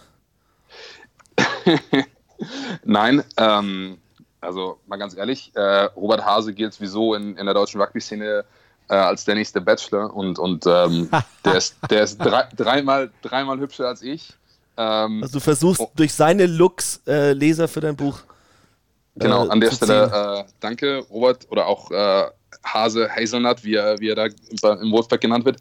Ähm, ich habe, ähm, also ich, hatte tatsächlich überlegt, ähm, ich hatte mit dem Verlag diskutiert und, und ähm, äh, ich war mir ja klar, dass ich irgendein Foto nehmen müsste ähm, von, von einem Fotografen, der, der, der mir das erlaubt. Und dann habe ich den, den, den Jan Perlich, der sowieso für TR fotografiert. Und an der Stelle nochmal ein riesen, riesengroßes Dankeschön an den Jan, der ehemalige, ehemalige Stuttgart-Spieler, ich meine, den kennt ihr ja auch. Absolute ähm, Legende, Jan Perlich. Absolute Legende. Und den habe ich halt gefragt, ob ich ein Foto von ihm dafür nehmen dürfte. Ähm, hat er dankenswerterweise bejaht und dann bin ich durch sein Archiv gegangen und er hat wirklich ein großartiges Foto 2017 bei den, äh, 2016 bei den Hong Kong Sevens mit, äh, mit Sonny Bill Williams. Ähm, das, das wollte ich erst nehmen, aber dann, keine Ahnung, deutsches, Rugby und so weiter und dann kam halt dieses Foto, was vom letzten Jahr ist. Das kam dann halt dazu, ähm, während ich das Buch schon geschrieben habe. Und dann, dann bin ich da sozusagen last minute äh, umgeschwenkt. Und das sieht, also ich finde es sieht, bringt halt irgendwie so die Dynamik rüber. Und, und wie gesagt, der Robert ist auch äh, ein hübscher Kerl, kann dazu noch sehr gut Rugby spielen. äh, das, das, das ist für mich in sich stimmig. Ja, ja, alles, was die Verkaufszahlen nach oben schleudert. Ne? Ist, genau, ist genau. Ich meine, wenn, mal ganz ehrlich, ihr geht im Buchladen an diesem Buch vorbei, ihr achtet jetzt nicht unbedingt auf das Rugby, sondern auf diesen hübschen Kerl da vorne drauf. Also. Aber, aber Sunny Bill Williams ist auch nicht schlecht anzuschauen. Ja, das, ihr müsst mal, ähm, das hat der, der Jan hat auch eine Instagram-Seite für diejenigen, die es interessiert, äh, Rugbylicious Foto. Ähm, da ist dieses Bill Williams Bild auch drauf. Der ist ja gerade, ähm, geht er glaube ich gerade gegen zwei Fijianer in den Kontakt in, in, in, Hongkong. Das muss direkt vor Jans Nase passiert sein, weil das war kurz vor der Mahllinie. Ähm, ja, äh, das, das, das wäre auch nicht schlecht gewesen, aber so, ich meine, es ist eins der wenigen deutschen Rugby-Bücher, dann passt es schon ganz gut drauf, dass man den Bundesadler sieht und, und äh, ein Wolfpack-Spieler ist. Jan, Jan Perlich, das ist wirklich sensationell. Der ist ja ausgestattet mittlerweile mit äh, Objektiven für seine Kamera, dass alles zu spät ist. Und teilweise taucht er immer noch bei Spielen in der Stusta bei uns auf, auch wenn die zweite Mannschaft irgendwie in der Regionalliga spielt. Und dann sitzt da ein Typ hinten gefühlt im Gebüsch und hat die krassesten und größten Kameraobjektive der Welt dabei und fotografiert da irgendwie über 70, 80 Meter Distanz die geilsten Fotos. Das ist schon sehr, sehr sensationell. Absolut. Ich meine, ich schreibe ja auch immer die, die äh, Bundesliga-Vorschau, die Bundesliga-Review. Ähm, ihr seid da bei der Stuttgart schon mit so vielen guten Bildern gesegnet. Da gibt es da gibt's Bundesliga-Vereine, ich will jetzt mal keine Namen nennen. Da ist Mach seit halt. äh, anderthalb, anderthalb Jahren kein, kein ordentliches Foto von gekommen. Ja, gut, es ist aber auch tatsächlich gar nicht so leicht, gute Fotos vom Rugby zu machen. Ich habe mir selber mal vor zehn Jahren oder so so eine semi-professionelle Spiegelreflex äh, zugelegt und habe mich dann selber ein bisschen versucht. Die war so tatsächlich auch auf, auf Sportfotografie ausgerichtet, aber da wirklich mal den richtigen Moment zu treffen, das ist gar nicht so leicht und der Jan hat das mittlerweile ziemlich raus. Absolut. Ich habe es in, in, in Hongkong habe ich mal versucht, wo ich ähm, äh, die Siebener Mannschaft halt sozusagen schon mal im Training die die Woche aufs Turnier hin begleitet habe und, und Jan und Jürgen kamen halt erst einen Tag vorm Turnier auch mit so einer semi-professionellen Spiegelreflex. Also ich habe da keine Ahnung 300 Fotos gemacht und vielleicht drei waren einigermaßen ja. brauchbar. Also das, das was die die äh, die Jungs da machen, ist schon noch eine ganz andere Nummer. Ähm, aber wenn ich, wenn ich mal loben darf, also ich möchte niemanden, äh, äh, die, die, die, die Leipziger machen es ganz gut. Die haben immer einen professionellen Fotografen und senden auch immer die Bilder raus und so. Und, und ich denke mal, äh, der heißt Kirschner. Ich denke nicht, dass, dass der ähm, mit Rugby angefangen hat, aber der hat sich das irgendwie angeeignet und, und dann den richtigen Moment zu finden, das richtig scharf zu stellen. Es ist ja doch eine sehr dynamische Sportart, auch wenn, wenn wir drei jetzt nicht unbedingt danach aussehen. Finde ich schön, dass du dich da mit zu uns ins Boot setzt. Absolut. Ich, mein, ich, ich habe ja auch mal bei, bei, euch ein paar Mal mit trainiert. Ähm, Wenn es nach jedem Training Bier gibt, dann sieht es halt irgendwann so aus. Was treibst du gerade jetzt sportlich? Gehst du auch laufen oder so? Äh, ja, äh, großartige Alternative habe ich ja nicht. Also, ähm, ja, ich, ich, ja, und ich, ich dachte eigentlich, ich wäre relativ fit, weil als die Absage kam, hätten wir eigentlich gegen 1882 in der Bundesliga West spielen sollen. Und die, die Absage kam dann 48 Stunden vorher. Und wir haben in, in der Preseason haben wir, wir haben in Köln auch einen Fitnesstrainer, äh, Martin, Grüße auch an dich, Martin, falls du das hören solltest. Ähm, der hat uns ordentlich angetrieben den, den Februar und, und äh, März über. Auch viele so 800 Meter Geschichten und so. Aber dann habe ich angefangen, längere Strecken zu laufen und das ist dann halt auch irgendwie schon nochmal eine andere, äh, eine andere Art von Kondition. Und ich meine, ich bin auch deutlich über die 100 Kilo. Also ähm, jetzt bin ich langsam so, dass das wieder in einigermaßen akzeptablen Bereich geht mit dem Joggen, aber ja. Ich hatte, ich hatte lustigerweise das letzte, was ich gemacht habe heute vor Aufzeichnung unseres Podcasts, habe ich einen Artikel aus der Süddeutschen offen hier in meinem Browser. Ähm, läuft nicht mit uns ist die Überschrift. Da geht es um Joggen in Corona-Zeiten, weil jetzt gefühlt jeder Mensch joggen geht, weil den Menschen irgendwie nichts anderes mehr einfällt, weil sie einfach nur raus wollen aus ihren Buden. Sogar wir feisten Penner. ja. Absolut. Ich habe ich hab gerade eben auf, auf Instagram, glaube ich, habe ich ein Video gesehen von, von John Daw, dem ähm, Siebener Nationalspieler der hat ja mal eben irgendwie so eine dämliche, also das heißt dämlich, eine gute Challenge, ähm, in zwei Minuten so viele Burpees wie möglich. Und vor sowas kraut's mir. Ich und der, der, der hat einfach mal, der hat einfach mal 49 rausgehauen. Also ähm, einfach dem, dem John Dormer auf Instagram folgen, das, das äh, ja. Ich glaube, da wären meine Handgelenke kaputt. Ich bin mittlerweile so fett. ja, du hast mir ja gestern noch ein Foto geschickt, ich, ich kann es bezeugen. ja, apropos John Doe, apropos Hongkong, die Namen sind jetzt schon ein paar Mal gefallen. Du warst viel unterwegs mit Siebener, du warst viel unterwegs für totalrugby.de. Ähm, berichte uns mal ein bisschen von Hongkong, das legendärste Turnier der Welt. Ähm, ja, ab, absolut. Ich war 2017, glaube ich, das erste Mal da und, und ich meine, man hat ja vorher schon gehört, so großartige Atmosphäre und wichtigstes Siebener Turnier und so weiter und man hat ja schon relativ hohe Erwartungen.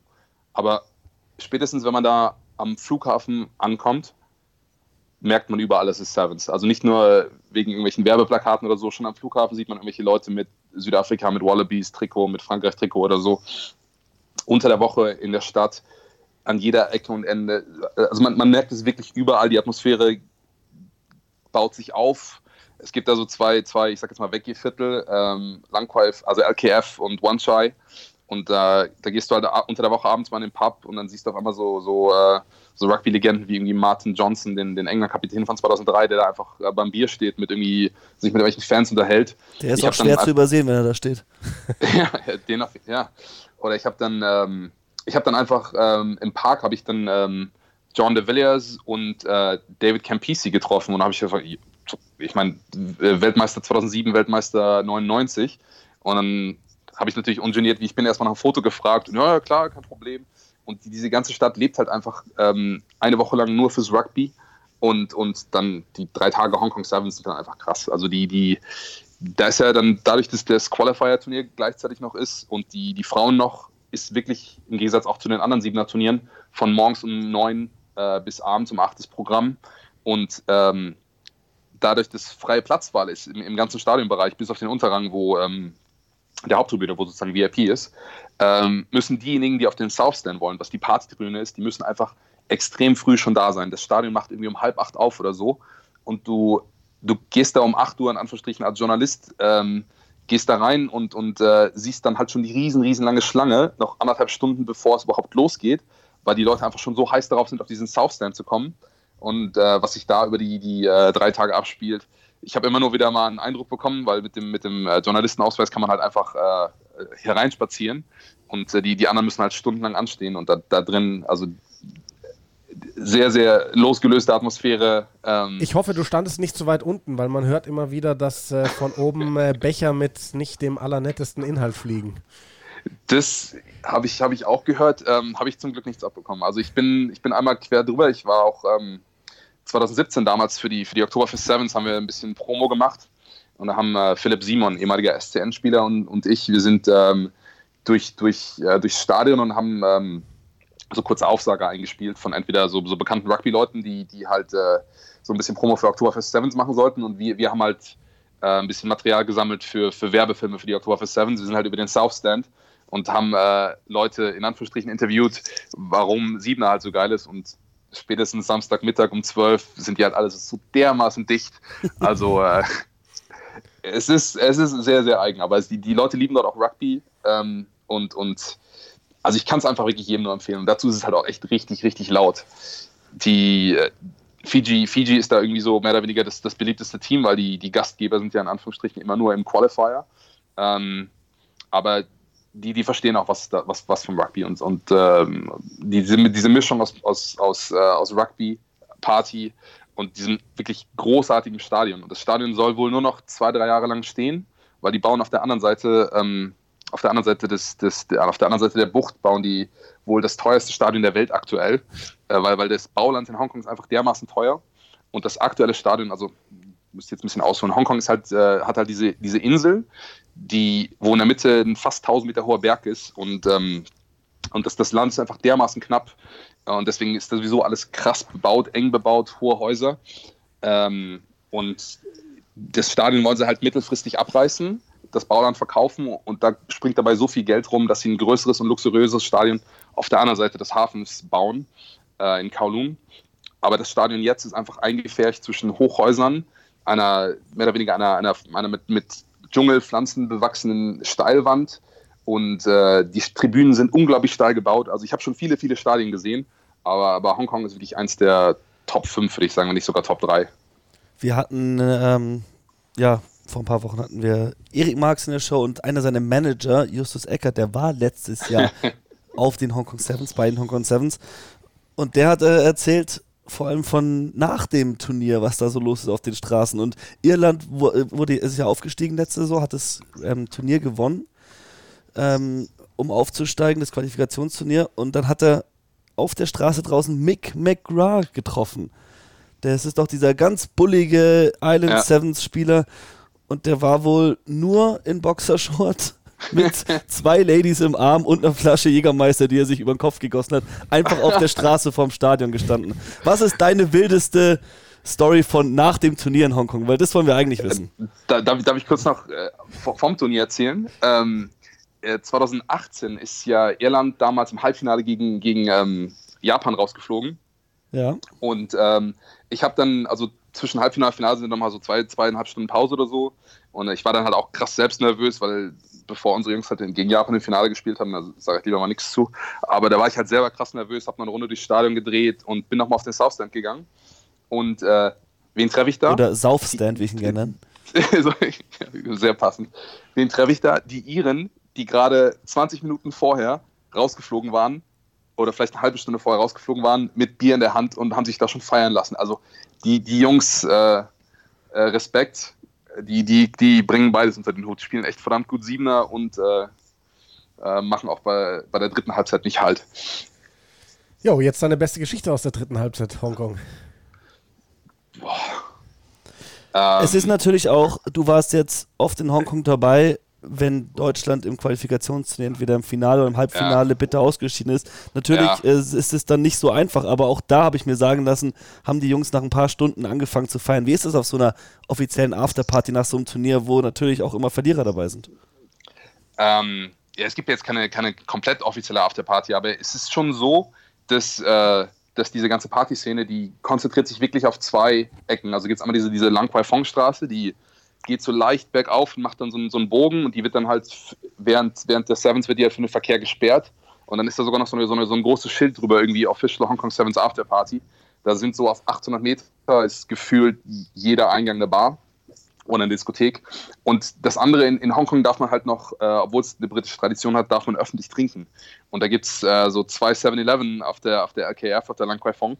Und äh, die machen halt das Geschäft ihres, ihres Lebens jedes Mal. Und äh, genauso wie Leute wie in den Bars sind, in Hongkong sind es ja dann immer locker 25, 28 Grad abends noch, sind auf der Straße dann so viele Leute unterwegs, die einfach sich den Bier und, das Bier und den Schnaps auf der Straße reinziehen und dann irgendwie, also es ist einfach eine riesen, riesengroße Party. Aber, aber tatsächlich, ich, 2017, 2018, äh, nach, ich, nach den beiden Finalniederlagen gegen Spanien und dann hat sich da gegen Spanien noch der Tembiniak das Kreuzband gerissen und so. Äh, gegen, gegen Japan war es ja noch dramatischer. Also es war schon ein bisschen, war schon ein bisschen ähm, ja, ein bisschen enttäuscht, die Stimmung dann jeweils. Also ähm, bei, bei, mir waren die, ich, ich bin, ähm, 2017 war ich mit einem ehemaligen Teamkollegen aus, aus, aus Düsseldorf, der mittlerweile in Hongkong lebt, war ich mit dem sein Team, die in, in Hongkong normal im Ligabetrieb spielen, war, waren, war Teamabend, genau eine Woche vor dem Turnier. Ähm, ja, war auf jeden Fall sehr wild und ich hatte Probleme dann äh, wieder den Weg zurück ins Hotel zu finden. Aber ich, ich kann es ich nur jedem empfehlen. Äh, man muss leider ein paar Euro zurücklegen. Also der Flug nach Hongkong ist jetzt nicht so dramatisch, es sind 400, 500 Euro, wenn man rechtzeitig bucht. Ähm, aber Bier muss man halt schon für sieben, mit 7, 8, 9 Euro für, den, für, den, für das Pint rechnen. Also da muss man schon ein bisschen zurücklegen, aber dann es ist es ein, ein, ein unglaublich geiles Erlebnis. Und man, man trifft halt irgendwelche Rugby-Legenden, du triffst halt ähm, muss man nicht mal großartig suchen und die Stimmung im Stadion und so weiter. Es ist, es ist, es nimmt einen mit über drei Tage, aber ja. Ähm, wobei, ich glaube, was ganz interessant ist, äh, normalerweise sind Presseräume, ich meine, Jan, du bist ja auch äh, abseits des Rugby als Journalist unterwegs, Presseräume sind ja normalerweise immer sehr, sehr, sehr nüchtern und da gibt es maximal eine Kaffeemaschine. Ähm, bei den Hong Kong Sevens tatsächlich, wenn abends das letzte Spiel gespielt wurde, ähm, werden dann die, die Journalisten in Anführungsstrichen verwöhnt und dann kommen äh, so ein paar Hostessen rein mit äh, 5 Liter Jugs Bier. Und dann sitzen dann abends, äh, sitzen dann abends dann irgendwie Journalisten aus, keine Ahnung, Kenia, USA, England, Australien, sitzen dann alle zusammen und äh, trinken auf Hongkong, äh, Hongkong Sevens Kosten die, die, die Biers. Das ist schon, äh, das habe ich woanders noch nicht erlebt. Ich war und schon die Hostessen bringen nur das Bier und verschwinden dann wieder, oder? Ja, ja. ich, ich weiß Jetzt noch, wissen wir, warum du nie beim Team warst nach dem Spiel, nach dem Turnier. Vielleicht, äh, nein, ähm, der, dann hat der, der Hong Kong Sevens Pressechef meinte dann noch über Funk so, wo bleibt das Guinness, wo bleibt das Guinness? Und fünf Minuten später kam dann halt irgendwie so 25 Liter Guinness in Form von äh, anderthalb Liter Jugs rein. Also die, die, die wissen schon, wie sie dann auch für ihre positiven Stories sorgen. Ja. Ja, also ist auf jeden Fall auch ein Turnier, wo wir sagen, da wollen wir unbedingt mal hin. Warst du ansonsten auf siebener Turnieren schon auf der World Series? Ähm, ja, Vegas, äh, London. Das Aber. Dubai, Vegas war, Dubai wahrscheinlich auch mal, oder? Nee, Dubai tatsächlich noch nicht. Ähm, hatte ich mir, habe ich mir aber sagen lassen, dass es äh, äh, trotz der Tatsache, dass es in den Emiraten ist, dass es auch von der Atmosphäre her so locker ist und das Bier auch äh, äh relativ äh, gut fließt. Ja. Jungs, ihr wolltet noch eine Bucketlist erstellen, ne? Das genau. Das, das wäre, das wär, glaube ich, äh, ein ganz guter Aufhänger dafür. Hongkong ist, glaube ich, eins der Ziele auf der Rugby, auf dem Rugby-Kontinent, wo man sagt, da muss man mal gewesen sein. Ansonsten, ähm, weiß nicht, gibt es bei dir was, Jan, wo du sagst? Wo man mal gewesen sein muss. Ja, ja definitiv. Also bei mir sticht heraus eine Lion, die Lions Tour, auf der ich jetzt war, 2017 in Neuseeland. Das ist, das ist wirklich besonders. Also ich war mit, mit einem Kumpel da, mit dem Schorsch, Präsident von Stuster Rugby. Ähm, leider nicht mehr aktiv gerade. Hoffentlich gibt er nochmal sein Comeback. Wir haben uns da so einen Campervan gemietet, sind da einen Monat lang durchs Land getourt und da sind ja, weiß ich nicht, 50, 60.000 Briten, alle in ihren roten Lions Trikots unterwegs im Land, geile Stimmung. Ich habe es mir ganz fest vorgenommen, nächstes Jahr, wenn dann, dann Reisen um die Welt wieder möglich sein sollten, Südafrika auch wieder mitzunehmen. Da ist die nächste Lions-Tour.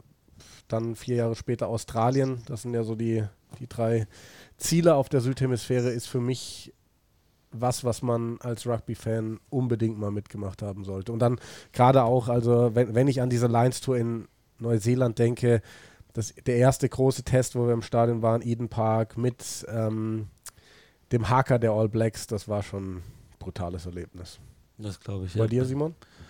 Ähm, ich, ich, muss ehrlich sagen, ich war noch nicht auf so vielen international äh, großen Rugby-Spielen. Ich war mal bei der WM, ja. Ähm, aber ich weiß nicht, für mich wäre es einfach Twickenham. Einfach aufgrund der Tatsache, das ist das Home of English Rugby. Es ist ja, das Rugby-Stadion mit dem größten Wiedererkennungswert. Irgendwie jedes Mal, wenn man da ist, von Ehrfurcht erfüllt. Ich weiß noch, 2009 oder 2010 war ich das erste Mal da bei den Autumn Internationals England gegen Südafrika. Das hat England damals verloren, aber ich weiß, ich war überwältigt davon, wie riesig dieses Stadion ist und dass es wirklich nur für Rugby genutzt wird. Ich weiß, hin und wieder auch mal ein American Football Spiel oder ein Konzert oder so, aber es ist halt ein Rugby-Stadion, dann so bombastisch, dann zweimal auch London Sevens, wo du es dann ganz anders wahrnimmst, an so einem England-Test-Match-Day, dann ist es wirklich so krass, die Festung, Twickenham. Und dann gehst du beim nächsten Mal bei den äh, Twickenham Sevens hin und denkst dir nur, geile Party-Location eigentlich.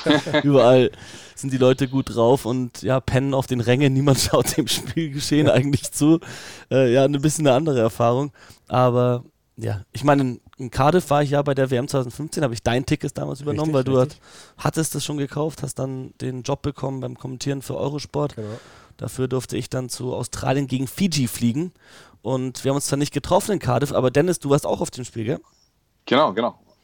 Wie und fandest glaub, du Cardiff? Also ich kann mich nur noch erinnern, dass, glaube ich, zehn Stripclubs offen hatten in der Innenstadt und ansonsten irgendwie keine Clubs, in die man reinkam. Also ja, ich war im Stripclub. äh, Alter, ähm, ich, ich habe den Fehler gemacht, ich bin damals ähm, direkt am nächsten Morgen wieder zurückgeflogen. Ähm, Was? Alle, ja, aber warte, das, das, das, ist noch nicht, das mit dem Deppert kannst du gleich nochmal unterstreichen.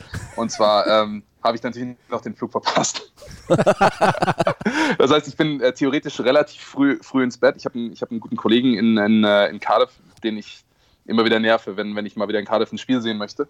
Und ähm, ich, ich habe tatsächlich dann am nächsten Morgen hatte ich einen Zug gebucht nach London und sollte dann, glaube ich, mittags oder so nach Düsseldorf fliegen. Und ähm, ich bin dann wach geworden, so, so, so halb im Delirium noch und habe überlegt, warte, der Flug ist um zwei, oder? Und dann denke ich so nach, ach scheiße, meine Güte, ich muss doch den Zug noch vorher Und dann war es schon locker anderthalb Stunden zu spät. Habe mich dann ausgeschlafen und bin am nächsten Tag dann irgendwie äh, für eine Unsumme dann zurückgeflogen. Was, äh, das heißt, ich habe ich hab den Abend verpasst und dazu noch einen Haufen Geld bezahlt für den zweiten Flug. Aber, aber Cardiff trotzdem richtig geil. Ich war äh, vor zwei Jahren war ich bei Schottland, Wales äh, in, in Cardiff halt. Und, und äh, Matchday Cardiff ist, ist unglaublich geil. Also das Stadion ist halt mitten, mitten im, im Zentrum, ähm, hat tausende Pubs rundherum. Ich weiß nicht, wo du gesucht hast, Simon. Ähm, hat das Stadion selbst halt unglaublich steil auf Also ich habe jetzt später abends gemeint. Die Pubs, die machen alle recht früh zu. Ja, wir waren, wir waren auch noch mega. Ich, ich habe halt immer den Vorteil gehabt, dass ich, dass ich den, den äh, auch einen ehemaligen Teamkollegen Joey, dass ich den halt immer hatte, der, der A in Cardiff wohnt und B natürlich dort alles kennt. Das heißt, ich bin mehr oder weniger immer noch mitgezogen. Aber war richtig, richtig geil. Da gibt es noch so ein riesengroßes Plakat. Ähm, direkt vor einem der Eingänge äh, auf so einem Pub. Äh, es gibt ja noch dieses äh, walisische Ale, Brains heißt es. Das, mhm. Die war noch lange, lange Zeit auf dem, auf dem Trikot. Ähm, irgendwie Wales ist gleich Rugby und unten drunter Rugby ist gleich Brains und dann Drink Brains. und, und der Pub einfach schon, wir, ich, war, ich war da 2018 mit meinem Vater und meinem Onkel, die ich mal zum Rugby mitgeschleppt habe, die, die an sich überhaupt nichts mit Rugby zu tun haben. Wir sind morgens um 10 in die Stadt, das Spiel war nachmittags um 4. Du hattest schon Probleme, in die Pubs reinzukommen, weil es dermaßen voll war. Aber es ist trotzdem so eine ausgelassene Atmosphäre, mega friedlich. Also Wales, äh, Wales Heimspiel kann man echt jedem nur empfehlen. Ähm, und das ist, glaube ich, auch relativ günstig machbar. Man muss sich nur halt sehr, sehr früh um die Karten kümmern, weil, weil das immer ausverkauft ist, Cardiff. Aber, aber Bucketlist, äh, wo du gerade meintest, WM, ich äh, habe letztes Jahr Japan gemacht, dreieinhalb Wochen äh, mit einem guten Kollegen. Also das war, war ein unglaubliches Highlight. Die, die Stadien waren gar nicht mal so spektakulär in Japan die hatten zum Teil eine Laufbahn. Ich war in Kumamoto, Frankreich-Tonga. Da war eine Laufbahn, das war gar nicht mal so besonders gut von der Sicht her und teilweise auch am Arsch der Welt. Aber so wie die Japaner sich als Gastgeber angestellt haben, es war einfach, war, war unglaublich, also war unglaublich gutes Erlebnis. Und, und als Highlight haben wir dann irgendwie noch Last Minute durch Zufall Karten bekommen für Irland, Neuseeland äh, Viertelfinale. Ja, wow. Und äh, ich bin guter Dinge da reingegangen, im, im, Wissen, dass äh, Irland elf Monate vorher Neuseeland noch geschlagen hatte. Habe mein, äh, keine Ahnung, acht Jahre altes Irland-Trikot ausgepackt, sind da rein und habe hier noch schön Islands Call mitgegrölt. Und dann äh, war es eine kleine Enttäuschung, als die All Blacks dann irgendwie mit 50 Punkten oder so gewonnen haben. Ja. Ja, aber war, also da muss man sagen, was die All Blacks da gespielt haben an dem Tag, das war auch einfach Weltklasse. Absolut. Ich, ich hätte, ich hätte damals, an dem, an dem Abend hätte ich wahrscheinlich alles alles verwettet, dass, dass die den WM-Titel WM geholt haben, hätten. Und, und eine Woche später werden die einfach von England vermöbelt. Also das hätte ich dann auch nicht erwartet. Ja gut, im nächsten Schritt hätte ich dann gewettet, dass England nach diesem Halbfinale Weltmeister wird, aber so täuscht man sich immer wieder. Aber das, das, das, macht, das macht es halt auch immer so geil, dass, dass ja. in dieser K.O.-Phase, dass es einfach nicht mehr, nicht mehr vorhersagbar ist. Ja. Deswegen, ich glaube, jetzt ist es ungefähr, also so, so vor, vor fünf Jahren war die Orbex-Dominanz so groß. Und, und vor zehn Jahren, als, als die Springboks mit Mornay Stain und so richtig gut waren, war es vom Spielerischen her nicht so geil. Also 2007, das Finale war jetzt zum Beispiel ohne einen einzigen Try. Ähm, ich glaube, so wie, wie wir international, internationales Rugby in den letzten zwei, drei Jahren erlebt haben, ist es schon mit, mit die, die, die beste Phase, die wir gerade erleben. Ja, Mark Cueto, fast wäre es ein Try gewesen 2007. Es war eigentlich einer, oder? Keine Ahnung. Er war auf der Linie. Also, das hat der Schiedsrichter gesagt, deswegen war es so. Kennst ja. du doch, Rugby Values. Ja. ah, der, der, der, das Killer-Argument am Ende immer. Rugby Values. Nee, sag mal, Dennis, jetzt reden wir hier über, wir schwärmen von ehemaligen Spielen, von, von schöneren Zeiten. Jetzt gerade ist nicht viel. Was steht bei dir an mit Total Rugby oder sonst in deinem Leben? Hast du irgendwelche Projekte gerade? Irgendwas für die Zukunft am Laufen? Ähm, ja, ich meine, äh, Oktoberfest 7 sind abgesagt für dieses Jahr. Äh, Todd Rugby läuft weiter. Ähm, ja, gerade ist, äh, ich plane mit Kollegen gerade so ein bisschen in, in der Englandreise. Wir haben da noch ein paar alte Kollegen, die wir besuchen möchten. Aber ja, es ist gerade nicht, nicht so einfach abzusehen, wie, das, wie sich das Ganze entwickelt. Also äh, in, in Wuhan ist angeblich jetzt wieder alles offen. Aber ich habe heute ein Video gesehen, die sind, da ist noch nichts vom Leben wie normal ver, ähm, keine Ahnung, man, es, es, hat nichts mit dem Leben vorher zu tun. Es ist gerade schon ein bisschen ähm, depressing, wie man auf Englisch sagt, aber gut, vielleicht für die Zukunft ein wenig planen. Ähm, eigentlich wollte ich noch ein bisschen Rugby spielen in der, in der zweiten Liga mit dem, mit dem RSV Köln. Ja, wäre schön, wenn das irgendwann wieder möglich ist, Rugby zu spielen. Wir, wir kommen jetzt so langsam mal zum Ende unseres Podcasts und müssen dir natürlich auch die Fragen stellen, die wir all unseren letzten Gästen gestellt haben. Eine davon ist, ähm, wenn du dir einen Rugby-Mitspieler oder Star, wen auch immer, aussuchen müsstest, um mit ihm die Rugby-Quarantäne zu verbringen, wer wäre das und warum? Siehst du, ich, ich, ich, ich laufe jetzt auf dem Messer. Ich, ich habe mir die Tage sogar schon überlegt, was ich da sagen würde. Wenn ich jetzt irgendeinen Kollegen hätte, den, den keiner von euch kennt, ist es ein bisschen langweilig. Ähm, kommt auf die also Geschichte dazu an. Richtig, kommt auf die Geschichte dazu an. tatsächlich, tatsächlich, tatsächlich seid, seid ihr beiden schon, schon relativ gut, weil ähm, ich meine, wir, wir können wahrscheinlich äh, den ganzen Tag über Rugby reden. Also das ist schon mal nicht so schlecht. Es muss ähm, eine Person sein. Und du willst dich nicht zwischen uns beiden entscheiden. nein, nein. Ähm, äh, tatsächlich hatte ich auch die Ehre, den, den, äh, den, den Sean Maloney kennenzulernen über die Oktoberfest Sevens. Der war ja unser Stadionsprecher 2017. Und ähm, ich glaube, du wirst keinen lustigeren äh, Corona-Gesellen oder wie auch immer man es nennen möchte, finden, finden als ihn. Der hat damals wirklich ein, eine, eine Show abgezogen. Der hat es geschafft. Der war eine Woche lang in München. Der hat es geschafft, jeden Abend auf die, auf, auf die Wiesen zu gehen und trotzdem wie, wie ein Zahnrad zu, perfekt zu funktionieren äh, seine, seine, seine Leistung abzuliefern, ist zu jedem unglaublich nett und du kannst mit ihm über Rugby reden bis zum, keine Ahnung wann. Also ich glaube, der, der wäre wär, wär so ziemlich mit der Beste, wenn du da auf äh, wochenlang in der, in der Quarantäne äh, verbringen musst. Ja, du, ich erinnere mich noch, das muss ein, zwei Tage vor dem Turnier gewesen sein, da 2017, als ich dich ja oder euch, euer Team unterstützt habe, auch ähm, als Volontär. Ähm, da waren wir mit denen auf dem Oktoberfest, haben sie ein bisschen gefilmt, haben ein bisschen was gedreht und sie haben Bier gebraucht und das war irgendwie nicht so gut organisiert. Das heißt, es gab niemanden, der Bier gezahlt hat. Das heißt, ich, ich hatte noch ein bisschen Bargeld dabei. Ich habe dann eine Runde für die, die habe ich gerade noch so, ich hatte noch einen Fuffi dabei, habe die äh, vier Master irgendwie kaufen können für ihn, für Rob Wickerman, für Carl Tenana und für Rupert Cox. Dann haben die da schöne Maske getrunken und dann Ihr, und dann ihr, holt man noch ihr, eine. Genau, ihr so Fotos gemacht, bisschen gefilmt, bisschen hier, bisschen da. Auf einmal kommt der Finger hoch, äh, ja, for more, please. Und dann kam die Bedienung, ja, und wer zahlt es dafür? Und John Maloney hatte wohl mitbekommen davor, dass ich die letzte Runde gezahlt habe und zeigt einfach zu mir. Und ich so, hey Junge, ich bin nur der Volontär. und dann du so, ja, scheiße, das müssen wir jetzt irgendwie hinbekommen. Und dann bin ich zum Geldautomat unten, habe nochmal Geld abgehoben, die nächste Runde gezahlt und ich weiß nicht, hast du mir das Geld hier zurückgegeben eigentlich? Ich, ich, ich, ich, ich, ich glaube schon, dass wir uns damals über die Kasse wieder zurückgeholt haben. Nee, aber wenn, wenn ihr wissen wollt, was, was für eine Maschine der, der Mann ist, äh, der ist damals äh, montags morgens sind die Australier gelandet und der und ähm, Sean war auf der gleichen Maschine, die kamen aus, aus Dubai. Der hatte zwei Tage vorher, hatte dann noch die, die NRC, also die National Rugby Championship in Australien, diese in Anführungsstrichen zweitklassige Liga kommentiert. Und zwar auf Fiji, weil die haben nämlich ein Fiji Development Team in der NRC. Das heißt, der war in Suva, was irgendwie, glaube ich, ich glaube 15 Stunden Zeitunterschied zu Deutschland ist. Und der ist von Suva nach Sydney von Sydney nach Dubai, also Suva nach Sydney sind irgendwie so fünf, sechs Stunden, Sydney nach Dubai, was 13 Stunden sind und dann mal sieben Stunden. Der kam aus dem, der kam vor dem australischen Team und ich kannte ihn von vorher schon. Habe so, hey Sean, how are you doing? Und dann meinte er so, äh, ich weiß nicht, wo ich bin, ich komme gar nicht klar, ich, du kannst mich jetzt beerdigen, meinte er. Das war morgens um neun. Nachmittags um drei hatten wir einen Termin mit Phil Chesney und äh, Kati Kern, dem Wiesen-Playmate, auch zur Promo und München TV auf der Wiesen. Ähm, wen treffe ich da wieder? Den kurz vorher halbtoten Sean, Sean Maloney, der nämlich äh, meinte, ach, ich bin ins Hotel, die hat mich noch nicht einchecken lassen. Habe ich mir gedacht, was mache ich? Gehe ich auf die Wiesen. und das war nachmittags um drei. Das war sechs Stunden, nachdem er gelandet war und da war er schon wieder dreimal mit dabei. Also der, wie, wie der das alles unter einen Hut bringt, also ich habe äh, unglaublichen Respekt. Also er, er, hat wahrscheinlich den Traumjob schlechthin. Ja, also könnt ihr auch nochmal nachhören bei uns. Wir hatten Sean Maloney ja vor zehn Tagen oder so bei uns im Podcast hier. Ja. War eine sehr, sehr launige Angelegenheit. Mir ist gerade noch eine Geschichte eingefallen, wo wir gerade bei so Stories rund um die Oktoberfest Sevens sind. Das war auch 2017, Erstausgabe. Ähm, da wurde ich gebeten, weil ich ja selber auch beruflich mit Eishockey zu tun habe, doch die Teams zum Eishockey zu begleiten. Da war dann, glaube ich, an einem, äh, ich weiß gar nicht mehr, was das für ein Abend war, hat der ERC Red Bull München hier ein Heimspiel gehabt, auch im Olympiapark nebenan ja, da ist, glaube ich, die deutsche Nationalmannschaft gekommen, die südafrikanische, die habe ich so ein bisschen mitbegleitet. Und dann kamen die Jungs aus Fiji.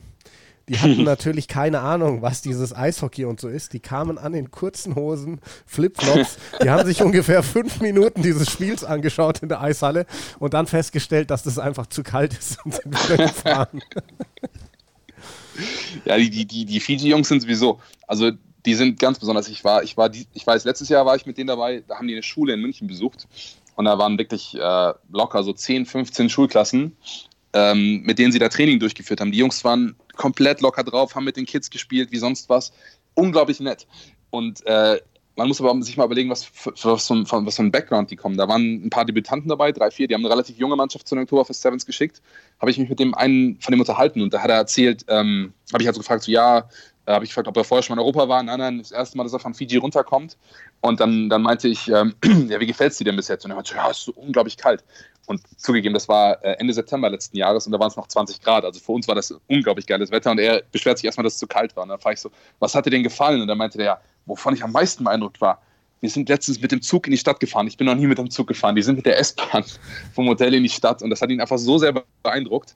Und die, diese, diese Jungs, die kommen einfach von so einfachen Backgrounds, sind aber so unglaublich freundlich, unglaublich nett und, und, und spielen dann einfach ein so, so großartiges Rugby. Und den, also ist, also Fiji ist, ist auch in, in so vielerlei Hinsicht beeindruckend. Die haben dann noch am Ende dieser Trainingssession mit den, mit den Schulkindern, hat äh, Gareth Baber, der, der, der Coach, dann noch so eine kleine Ansprache gehalten und meinte so, äh, ich bin kein Fijianer, ich bin, aber ich bin ein tiefgläubiger Christ und das verbindet mich sehr, sehr mit den Fijianern. Und dann hat er, hat er gesagt, in Fiji gibt es nur zwei Sachen. Äh, die, der Glaube an Gott und die Liebe, Liebe fürs Rugby und wir verbinden beides miteinander und dann haben die halt noch so ein, so ein, so ein christliches fijianisches Lied gesungen und das, also wenn ich da jetzt drüber nachdenke, ist Gänsehaut. Also dieses Team ist, hat, hat auf jeden Fall auch einen ganz besonderen Platz äh, in meinem Herzen, auch wenn es jetzt ein bisschen pathetisch klingt. Ja, ist aber ein sehr schönes Schlusswort, würde ich sagen. Ja, ne? würde ich auch also, sagen. Ja, ja. ja, damit beenden wir für heute unseren Podcast, werden aber uns am Montag dann mit der nächsten Folge wieder melden. Äh, sagen erst einmal Dankeschön an Dennis, der Autor des Buchs 111 Gründe Rugby zu lieben. Holt euch das Ding, wenn euch langweilig ist, gerade während Corona. Und äh, ja, ich finde, man, man hört ja auch hier im Interview, wie sehr, Dennis, wie sehr du für diesen Sport liebst, wie sehr du das lebst, wie sehr du das alles liebst. Ähm, und das kommt auch im Buch gut rüber. Das heißt, wenn Leute das anhören und denken, wow, da würde ich gerne mehr hören von seinen Geschichten, die gibt es alle nachzulesen in diesem Buch. Ja. Ich habe zu danken. Hat, hat Spaß gemacht, Jungs. Dennis, herzlichen Dank und einen schönen Tag und eine schöne Corona-Zeit noch. Bleib gesund. Gleichfalls. Mach's gut. Ciao, ciao. Ciao. Ja, Simon, ähm, das war, glaube ich, fast unser längstes Gespräch jetzt hier. Ja, mit, mit äh, hier Will Faulkner noch am Anfang und allem. Das dürfte unsere längste Episode bislang sein. Aber passt ja. ja. Leute haben Zeit. Genau. Die meisten uns zu hören. Jetzt müssen wir uns mal überlegen, was wir am Montag machen. Wir haben einige Themen wirklich noch, die wir oder ich, mir ist was eingefallen ja? hier während dem Ding. Da können wir gleich danach mal drüber reden. Das werden wir tun. Und dann gibt es vielleicht einen, noch einen neuen Gast. Ja, das will ich hoffen, dass es noch einen neuen Gast ja, wir gibt. Wir könnten auch wieder, wieder Basti holen. nein, nein, nein, nein. Paradiescreme, Paradiescreme, Paradiescreme. Das wäre ein bisschen zu viel Paradiescreme, aber äh, irgendwann tun wir das bestimmt kurze Rede, langer Sinn. Wie sagt man? Lange Rede, kurzer Sinn. So, bla bla bla bla bla. Wir machen Schluss für heute. Bis nächste Woche. Macht's gut. Servus. Die Eierköpfe, wir lieben euch immer noch.